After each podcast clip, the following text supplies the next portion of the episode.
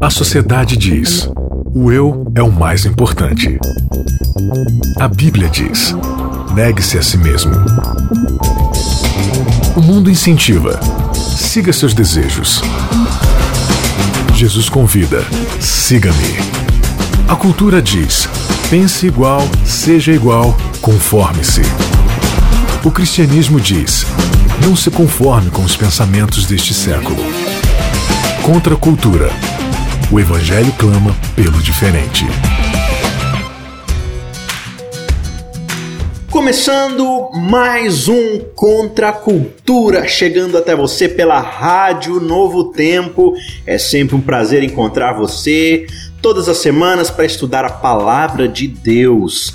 E olha só, hoje temos um episódio extremamente especial porque o assunto é justamente esse: a importância de estudarmos a palavra de Deus. Estamos na série sobre Esdras e Neemias que se chama Enquanto Ele Não Vem. E a Vanédia, que está aqui conosco, hoje já está se perguntando, mas quem é ele? Por que ele não veio ainda? E por que estamos esperando ele vir? Tudo bom, Vanédia? Tudo certo, Isaac. Você tá bem também? Tô bem, graças a Deus. Faz um tempinho já que você não aparece aqui para falar com a gente, né? Távamos com saudade já. Pois é, eu também estava, mas aqui estamos nós. Eu também estava, mas passou.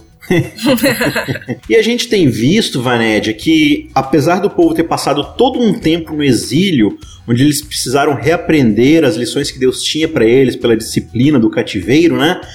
Parece que muita coisa não mudou na mentalidade deles. Ou seja, parece que entra em exílio, sai do exílio, há restauração, há destruição, parece que o povo não aprende a lição. Então a gente vai vendo uma espécie de anticlímax ali no meio dessas histórias de Esdras e Neemias, e tudo isso deixa a gente inculcado esperando, tá, mas será que isso nunca vai ser consertado? O que, que a gente precisa para poder ter uma restauração plena, perfeita, uma reforma correta, definitiva, duradoura na vida do povo, das pessoas, e parece que a gente vai observando que quanto mais a história vai se desenvolvendo, mais a gente vai percebendo que na verdade você precisa de uma resolução completa, que é o evangelho, que é quando Cristo vai finalmente vir para acabar com esse exílio. É por isso que a nossa série é Enquanto Ele Não Vem. Enquanto Cristo não vem para resolver as coisas de forma plena, a gente vai vendo como o seu povo, como a nação, vai lidando com seus pecados, tentando fazer reformas, tentando resolver as coisas por conta própria. E hoje, no episódio específico de hoje, a gente vai ver a importância da palavra, da leitura e da interpretação correta da Bíblia no decorrer de uma reforma um pouco mais plena, um pouco mais efusiva, de fato, né? O título dessa semana é Bíblia Palusa. Por quê? Você já vai descobrir. Vanédia, quando a gente fala do viver cristão, a gente gosta de dividir, né? As áreas ali da vida cristã, da, da, nossa liturgia e tudo mais, em várias áreas. Então a gente fala do louvor, né? Que geralmente é cantar músicas, é, do momento de oração e tudo mais. E no meio ali do nosso viver cristão tem um momento que a gente separa para ler as escrituras, né? Qual que é o peso que a leitura da Bíblia tem na vida de um cristão? Então, né, Isaac? A palavra de Deus é exatamente o alimento do Filho de Deus, o meio pelo qual Deus faz com que as pessoas se cheguem a Ele, é pela palavra. As pessoas têm um contristamento, né? ou seja, elas percebem seus pecados por meio da palavra e essa percepção faz com que elas tenham um arrependimento e o perdão desses pecados vem por meio da palavra e esse perdão traz alegria que é vinda da palavra também. Então, a palavra de Deus é, é tudo que o cristão precisa, né? É uhum. como o Lutero falou, né? Olha, eu não fiz nada. Eu só fiz traduzir a palavra e enquanto dormia, a palavra sacudiu, né, os alicerces e derrubou, fez coisas que nem príncipes nem exércitos puderam fazer. Eu não fiz nada, a palavra fez tudo.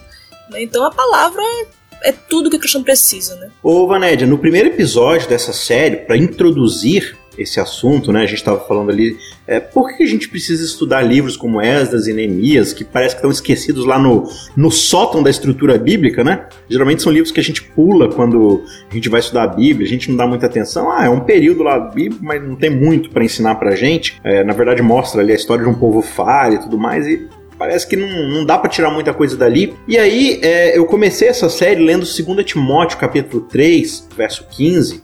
E eu queria, justamente no episódio de hoje, que a gente vai falar sobre esse assunto, reler, retomar esse texto que diz assim: olha, desde a infância, Paulo está falando para Timóteo, né? Você aprendeu, conheceu as sagradas letras, que podem torná-lo o quê? Sábio para a salvação pela fé em Cristo Jesus. E aí ele vai dizer: toda a escritura é inspirada por Deus e útil para o ensino, para repreensão, para correção, para educação na justiça, a fim de que o servo de Deus seja perfeito e perfeitamente habilitado para toda boa obra. É interessante aqui que Timóteo ele conhece as sagradas letras e que lhe dão sabedoria, mas não é uma sabedoria no sentido de eu sei muito sobre a Bíblia, eu sou um teólogo, eu sei cada A, cada verbete, cada grego e hebraico, não. É uma sabedoria que me torna apto para a salvação. E ele vai dizer em seguida por quê, e é o que você comentou aí. A escritura, ela nos confronta conosco mesmos, né? Comigo mesmo, e faz eu olhar os meus erros. Às vezes, olhando erros de personagens bíblicos, olhando esse ciclo de autodestruição que o tempo todo Israel está envolvido, faz eu olhar para mim mesmo e perceber o quanto eu estou também metido nesse ciclo, né? Então a Bíblia me faz observar isso daí e me diagnosticar para que eu possa perceber o quanto eu preciso de um Salvador. E ele vai dizer, apto, né, sábio para a salvação pela fé em Cristo Jesus, né? Então, por que, que nós devemos o tempo todo estar numa leitura constante da Bíblia? Bom, no caso ali de Timóteo, por exemplo, ele conhecia as Sagradas Letras, fruto né, do, da instrução que ele teve das seus familiares, né, sua mãe sua avó. Mas aí, no caso, aqui no livro de Neemias, a gente tem a instrução que os líderes deram, né? No caso, Neemias e Esdras deram ao povo. E o próprio povo também buscando essa instrução. Você vê que o povo é, ansiava, né? E, e quando você anseia pela palavra, quando você dá muito à palavra, a palavra lhe dá muito também. Quando a gente dedica tempo e dedica um tempo de qualidade também, né? E também uma certa quantidade de tempo para estudar esse livro, a gente sempre vai ser recompensado demais, né? Não é uma coisa assim que você vai ter num piscar de olhos, que a gente espera assim, né? Que é, tudo é fast food, tudo é muito rápido e a gente quer isso, né? E relacionamento nenhum se constrói assim. Relacionamento se constrói aos poucos. E esse é um livro que você precisa ter um relacionamento com o autor. Uhum. Né? Esse livro existe para isso. Então, Sim. quando a gente quer ter esse relacionamento com o autor, a gente precisa dedicar tempo e Deus não se curva a nossa pressa, né? Uhum. A gente vê aqui no livro de Neemias, o povo dedicou tempo a Deus e foi grandemente recompensado por isso. Uma vez, é, na, na, época da faculdade, eu estudei com um colega que se tornou um grande amigo meu, mas o cara era um virtuoso no piano, sabe? Ele tocava piano assim maravilhosamente bem e eu ficava olhando aquilo ali, tipo, cara, esse cara é fenomenal. Uma vez eu virei para ele assim, soltei né, um comentário brincando, né? Cara, eu queria tocar que nem você. Quem me dera eu tocasse que nem você. Ele virou para mim e falou assim: É fácil.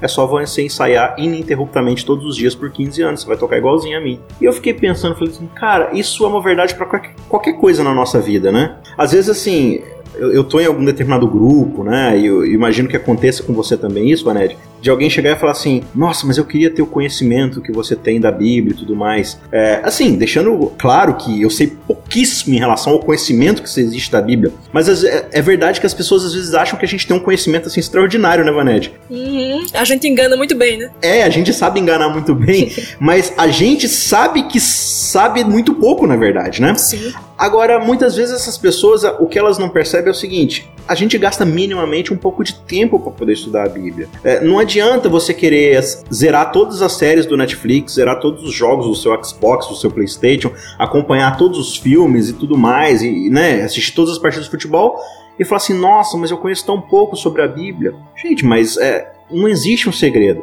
A grande questão é essa: a gente precisa dedicar. O salmista vai falar lá no, no capítulo 1 de Salmos, né? O salmo, o livro de Salmos abre com essa expressão que é muito interessante. Ele diz: Bem-aventurado aquele que não anda no conselho dos ímpios, não se detém no caminho dos pecadores e nem se assenta na roda dos escarnecedores. Pelo contrário, o seu prazer está na lei do Senhor e na sua lei ele faz o quê? Medita de dia e de noite. A impressão de que é alguém assim, né? Sabe aquelas imagens de, de desenho animado que o sol abaixa e a lua sobe. Aí a lua desce e o sol sobe. E aí tá um carinha lendo a Bíblia, assim, né? E aí tá o sol atrás dele. Sobe, desce, sobe, desce, sobe, desce.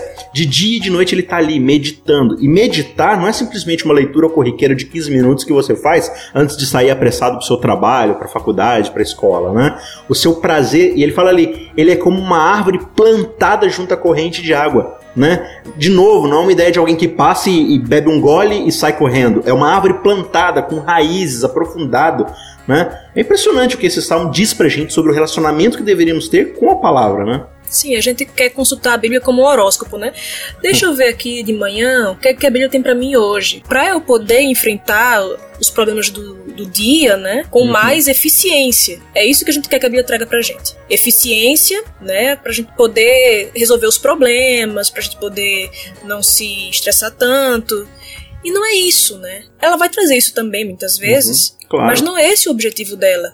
O objetivo é fazer com que a gente tenha esse relacionamento com o autor dela. Uhum. Né? E aí a gente vai muitas vezes escantear isso, né? Porque a gente muitas vezes, como adoradores maus, a gente quer simplesmente o ato, a gente não está interessado no, no ser a ser adorada. Uhum. Mas a gente quer o ato, a gente quer a, a liturgia apenas, né? Eu leio aqui o, o, texto bíblico e vou enfrentar meu dia e pronto. Mas não é assim que não é para isso que a Bíblia existe, não é assim que ela funciona. Vamos então ler, já que a gente está falando de texto bíblico, né? Vamos aqui para Neemias capítulo 8, verso 1 diz assim: Quando chegou o sétimo mês e os filhos de Israel já estavam morando nas suas cidades, todo o povo se reuniu como um só homem devia ser uma união assim bastante perene, né? Como um só homem na praça, ou seja, no principal ponto, talvez central ali da cidade diante do portão das águas e pediram, como a Vanessa já tinha frisado, né? Eles clamaram, falaram: olha, a gente quer ler a Bíblia, a gente quer ler a lei. E pediram a Esdras, o escriba,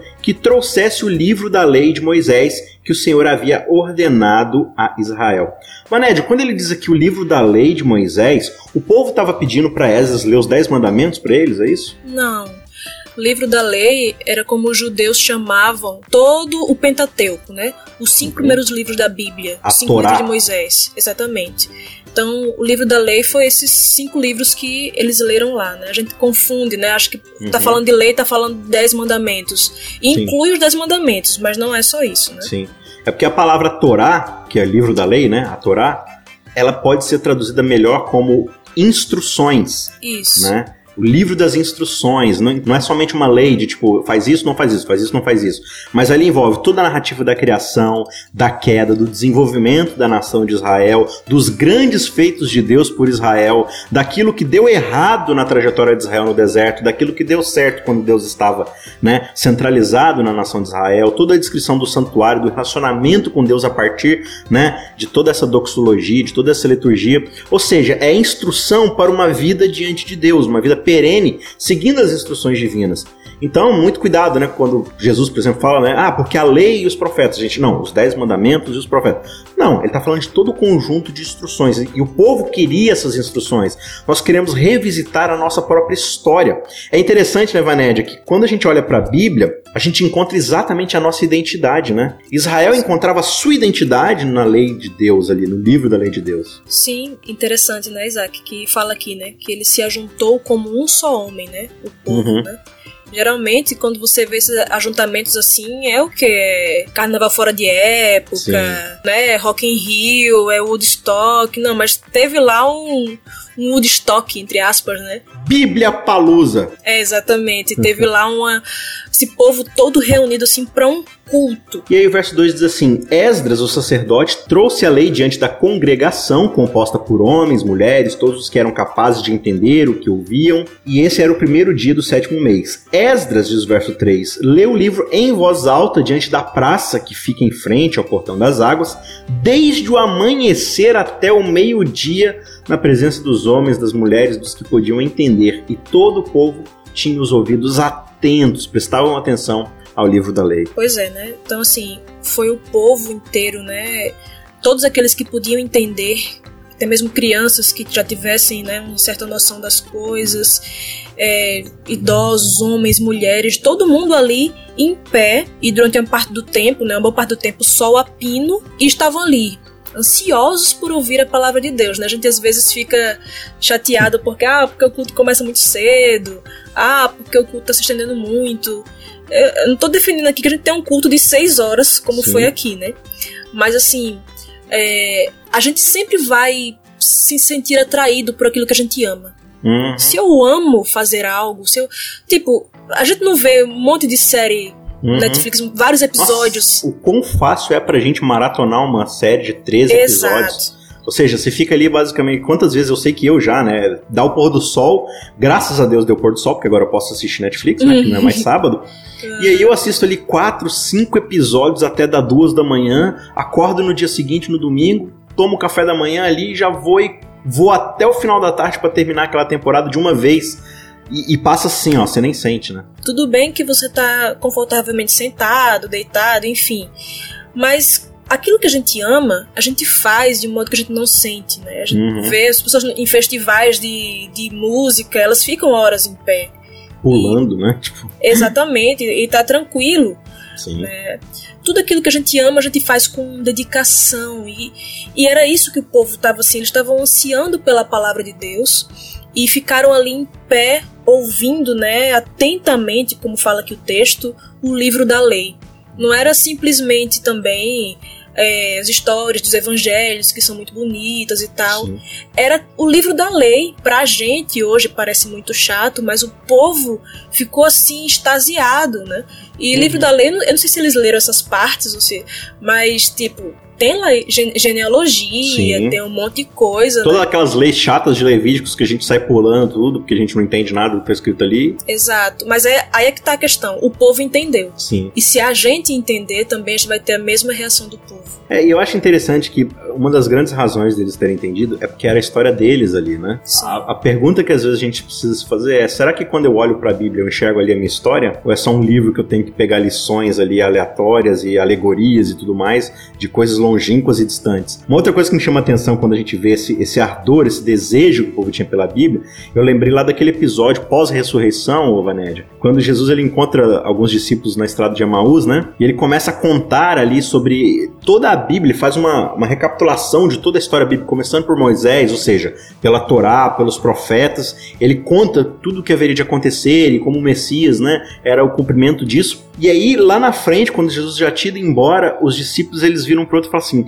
não ardia o nosso coração quando ele nos falava aquelas coisas? E eu fico perguntando, refletindo assim, né? Qual foi a última vez que meu coração ardeu, sentiu assim um, um, fervor, uma alegria, um regozijo quando eu abri a Bíblia ali, quando eu ouvi alguém lendo a Bíblia lá na frente, quando eu vi um pastor pregando um sermão bíblico, onde ele expunha a verdade das Sagradas Escrituras. É difícil a gente se lembrar desse tipo de episódio, né? Geralmente a gente não tem esse tipo de sentimento em relação à Bíblia. Ah, até porque também, né, Isaac, a gente há de convir que às vezes é difícil encontrar sermões que acendam essa chama também, uhum. né? Porque muitas vezes a pessoa tá ali porque ela está numa num intuito místico, né, de que ah, porque a pessoa ocupou o púlpito, então ela vai trazer a mensagem de Deus. Uhum. E se eu ocupei o púlpito, é como se Deus tivesse obrigação de me usar. Então, às vezes eu, eu não me preparo, às vezes somente porque eu sou uma pessoa desenrolada, eu falo bem e tal, eu acho que não preciso tanto é, ir para o texto, ensinar o texto. Mas o que a gente vê aqui é que tudo o que sucedeu na vida do povo foi em decorrência do texto, do povo ter entendido o texto, né? E quando a gente entende o texto bíblico, nosso coração arde, sabe? É muito uhum. difícil o coração não arder diante do texto bíblico. Somente se a pessoa não for convertida mesmo. E olha que, ainda quando ela não é convertida, o coração arde ali na conversão, né? Uhum. Mas assim, é, é muito difícil. Agora a questão é: a gente tem, tem tido acesso a esse tipo de, de pregação da palavra, se eu prego a palavra, eu tenho sido essa pessoa que comunica a palavra de uma forma que o coração dos ouvintes arde, ou eu estou comunicando as minhas palavras? Porque quando eu comunico as minhas palavras, é uma coisa, posso produzir até um excitamento, né? uma coisa assim momentânea. Mas a palavra de Deus, de fato, vai fazer o coração arder e vai mudar né, as pessoas que estão ouvindo. Pulando aqui, né, pro verso 5, diz assim: Esdras abriu o livro à vista de todo o povo, porque se encontrava num lugar mais elevado do que todo o povo. Quando abriu o livro, todo o povo se pôs em pé Esdras louvou o Senhor, o grande Deus, e todo o povo levantando as mãos respondeu: Amém, Amém. Inclinaram-se e adoraram o Senhor com o rosto em terra. Aí aqui segue uma lista de mais alguns nomes, 13 nomes, de levitas, e dizia assim: os levitas ensinavam a lei ao povo e o povo permanecia no seu lugar. Verso 8: eles iam lendo o livro da lei de Deus claramente dando explicações de maneira que o povo entendesse o que se lia. Eu acho bem interessante essa ênfase aqui, porque aqui ele está falando de como deve ser publicamente o nosso relacionamento com o texto bíblico. Você bem enfatizou aí, né, Vanédia? Quantas vezes eu sou o protagonista do meu sermão? É, mesmo quando eu tenho uma história bonita de conversão, mas eu sou o foco dali, da situação. O foco não é Cristo e Sua palavra, o foco não é o ensinamento divino, não são as instruções da lei de Deus, é a minha performance, é o meu envolvimento, né? Já pensou se o povo virasse para Esdras e Neemias e falasse assim: Nós queremos ouvir a palavra de Deus. E Esdras e Neemias falassem assim: pregue o evangelho se necessário, use palavras. Então, a gente vai começar a viver essa semana aqui, vocês fiquem observando como a gente vive, e esse é o sermão que vocês vão ter. Viesse com um sermão coach, né? né? Ah, vamos agora melhorar nossa performance, mudar o nosso mindset. Nada contra isso necessariamente, né? Deve Sim. ter bons coaches, mas assim, a questão é que não vai ser o coach que vai fazer o seu coração arder. Né? Não vai ser esse tipo de coisa, vai ser a palavra de Deus. Uhum. E se não tem palavra, meu amigo, é um tempo perdido. Sim. É desperdício de tempo, sabe? Eu fico assim muito. Se eu vou pregar, eu fico eu fico pensando assim muito, rapaz, vai ter pessoas ali diante de mim e não é que, que eu tenha simplesmente medo de passar vergonha perante o povo por não, não falar bem, as pessoas não gostarem de mim.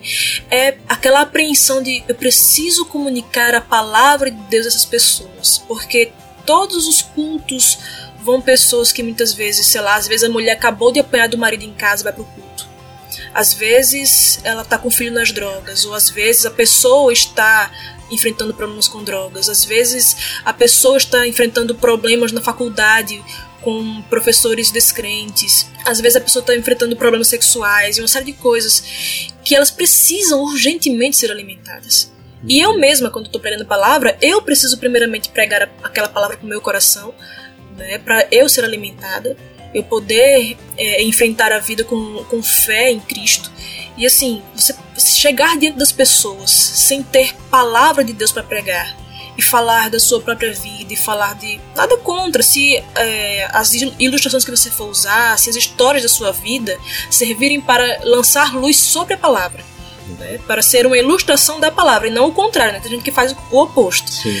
Fala da sua vida e usa o texto bíblico para ilustrar a sua vida, lançar luz uhum. para sua vida. Ah, sim, e a propósito tem um texto muito bom que fala sobre isso aqui da minha vida. Uhum. Não, não é isso. Né? Eu tenho história que pode esclarecer para vocês isso aqui. E aí você contar, né? Uhum. E aí você vê, né, que Esdras bendisse ao Senhor, né, o grande Deus, e todo o povo respondeu amém, amém. O, toda pregação da palavra deve ser para isso, para bem dizer ao Senhor, falar do, de quem o Senhor é. Não é falar da minha vida, não é falar bem, bem de mim, dos meus anseios, das minhas concepções. Uhum. É falar bem de Deus, bem dizer o Senhor. E o povo respondeu amém, né?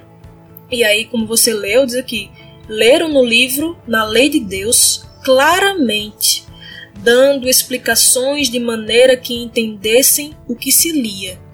Então, assim, a palavra de Deus é clara, mas aí às vezes a gente não comunica a palavra de Deus de maneira clara. Uhum. Né? Às vezes a gente também, quando a gente não transforma a palavra de Deus numa coisa somente horóscopo, né? Sim. E, e, e coach, essas coisas, a gente transforma o momento de estudo da palavra de Deus não no momento de adoração, mas às vezes numa, numa mera aula que você poderia ter estar tendo uma aula sobre qualquer coisa, sobre, sei lá, os textos gregos clássicos uhum. e assim, e tem boas histórias né, no mundo secular também. Você não precisaria pegar a Bíblia para fazer isso, transformar em aula ou então transformar em coach.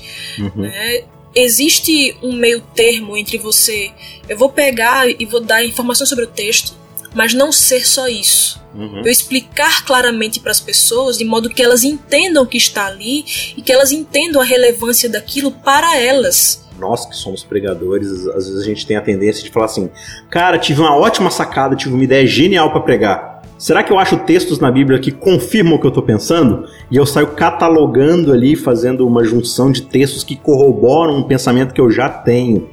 Mas parece que essa não é a postura de Esdras e Neemias Já e desses fiz escribas, muito né? isso, mas. Quem nunca, né, miga? é, mas parece que essa não é a postura deles, né? Eles liam o texto, explicavam o texto de uma forma que o povo entendesse. E eu acho que esse entendimento aqui, Vaned, não é meramente, poxa, agora eu sei o que essa palavra significa no hebraico. Nossa, agora eu sei de onde vem essa derivação, né? Não, eles entendiam no sentido de que isso muda a minha vida e a forma como eu enxergo a realidade. Tanto é, Vanédia, que o que, que acontece aqui, ó, no verso 9, Neemias, que era o governador, e Esdras, o sacerdote e escriba, e os levitas que ensinavam o povo, disseram a todos: Este dia é consagrado ao Senhor nosso Deus, e por isso vocês não devem prantear nem chorar. Por que, que ele falou isso? Porque todo o povo chorava ouvindo as palavras da lei. Ou seja, eles não choravam, nossa, essa palavra no grego é muito interessante, estou chorando em pranto. Não, é porque realmente aquilo calou fundo no coração deles, eles perceberam a dependência, o afastamento que eles estavam de Deus e como a palavra diagnosticou isso. Por isso eles, de fato, na prática, compreenderam o que estava sendo explicado ali, né? Esse choro aqui é justamente o que a gente estava falando no começo, né? É quando você entende quem você é, você entendeu quem Deus é, você exaltou o nome de Deus, você entendeu a santidade de Deus, e aí você, amém, você concorda que Deus é santo, Deus é justo, Deus é poderoso. E aí você vê quem você é. É exatamente isso que a, a palavra nos traz. Ela nos traz uma revelação acerca de quem Deus é e de quem nós somos. Esse abismo faz com que a gente, sabe, a gente caia em prantos. Assim. Então, isso vai trazer quebrantamento de verdade, né? Uhum. Você vai chorar lamentando por seus pecados, né? Por isso Jesus fala bem-aventurados que choram, né? Sim. Então você vai chorar lamentando pelos seus pecados, mas não vai ser só isso, né? Eles estavam, eles foram divertidos. Olha, tá bom. Chega o momento de chorar, você chora. Uhum. Mas depois tem mais além de chorar, né? Todo reavivamento que traz apenas tristeza não é um avivamento proveniente da palavra, porque ela vai Uhum. trazer também um outro fruto, né? Eles saíram, né? Pararam de chorar e eles foram se alegrar. Eles comeram, beberam e o texto fala, né? é, não se entristeçam porque a alegria do Senhor é a vossa força. Uhum. Então, assim, quando a gente se alegra em Deus, é uma alegria assim genuína, não é uma alegria de momentos, uma alegria que você teve porque você teve simplesmente uma boa notícia, porque você teve a melhor das notícias. Porque você entendeu quem Deus é, quem você é. Você percebeu esse abismo que é a má notícia, mas você vê a boa notícia que está na palavra de Deus, né? Que você tem perdão para seus pecados, você tem tudo isso. Então você, você se alegra de verdade. Muito bem, chegamos ao final de mais um episódio. Eu espero que você tenha aprendido lições valiosas e se, se instigado a estudar cada vez mais, meditar na palavra de Deus. A gente quer dizer aqui, né, Vaned, que em breve a gente vai lançar um mini curso de interpretação bíblica, apenas aí algumas dicas válidas para você se aprofundar cada vez mais no estudo e tomar paixão, amor de se deliciar, meditar na palavra de Deus. A gente se despede por aqui, te espera no episódio que vem. Um abraço e até lá.